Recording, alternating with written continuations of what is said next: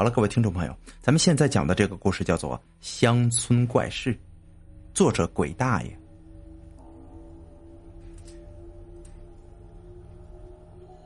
信不信由你，这是我亲身经历过的。外婆曾经说过，我八字很硬，是个学法术的料，而且不会见到脏东西。我一直很相信她说的话，因为她知道很多的事情，特别特别是那种事儿。而且他也是一个佛教徒，很虔诚的。村里面的人如果不知道那种事儿，都会去问他。我不知道他为什么要告诉我这些。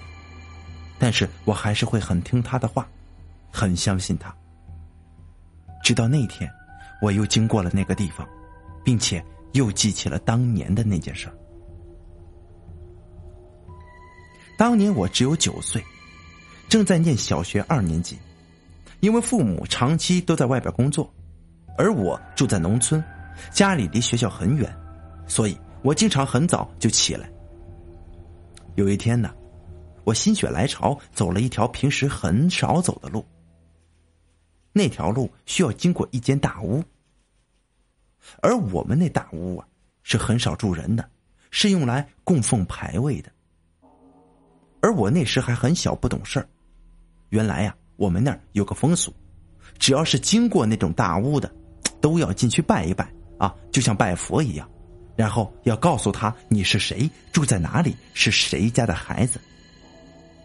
因为那个时候还没人告诉我这些，所以我经过那间大屋的时候，只是怕怕的走过了，什么也没做，什么也没说。因为那时候小啊，只知道那里是用来住死人的，于是我跑得飞快呀。可是等我到了学校，就开始头晕了，而且晕得很厉害，还一直的吐呢。老师把我的舅妈叫来，他们都不知道这是怎么回事只是以为呢我生病了。然后就带我去看医生，而医生也不知道是为什么，只是给我开些感冒的药。可是我吃了药以后啊，还是一直吐。最后外婆来了，他也觉得很奇怪，就问我中午是从哪儿去上的学，我就告诉了他。外婆就对我舅妈说了：“你去看看那条路还有没有大屋啊，还有没有那种刚死后不久的人呢？”舅妈听了之后，然后就走了。不一会儿啊，舅妈就回来了。她告诉外婆：“哎呦，那有大屋啊，而且还是不久前才死过人呢，就是，就是那个傻子。傻子是一个人，他其实是我的表哥，但是，是那种很疏远的那种。我也从来没见过他。他那时才刚死不久，听说，听说是被火车撞死的。”外婆就说了：“哦，那就是了。你去拿根香到大屋前去拜拜，然后就跟他说都是自己人，而且小孩不懂事叫他别见怪。还有要谢谢对他丫头的问候。我们将那种事儿称为问。大人说那是人家热情，想知道这是谁家的孩子，因为我们那的人呢都很注重这宗室关系。”所以都要明白谁是谁的谁。然后舅妈按照外婆说的做了，我的病啊也就马上就好了。后来我听说呀，这问是我们这儿很经常的事儿。问的人生前是怎么死的，被问的人就会出现他的症状。但如果去告诉那人，一想他知道的事情就会好了。至于他想知道什么，那就要看你能不能猜得到了。不过一般来说呀。那些灵都是不会伤人的，而且呢，自从经历了那件事情之后，我只要从大屋前经过，都会很虔诚的进去拜一拜，然后告诉他我是谁，我是谁家的孩子，所以我就再也没有被问过了。我还听说过一件很特殊的事那是发生在我一个同学的妈妈身上的，而我也是才知道不久的，因为我们那边啊，这种事儿都是不能乱讲的。我也是听我舅妈叫我以后注意什么事儿的时候告诉我的。舅妈讲啊，我那同学的妈妈很漂亮的，特别是年轻的时候长得跟一朵花似的。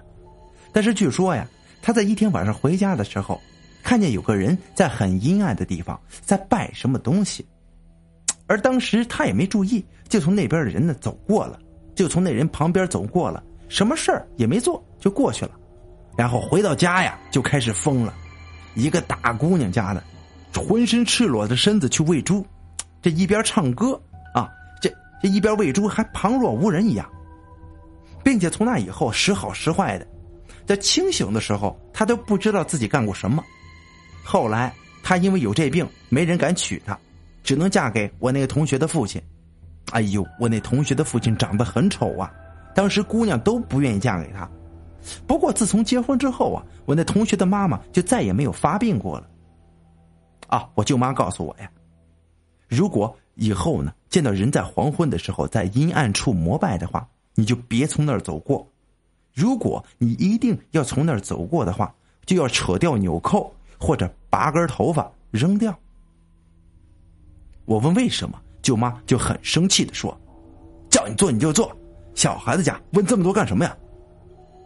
舅妈从不对我生气的，而这次除外。我不知道为什么，但我还是很相信舅妈的话的，并且在一直照做呢。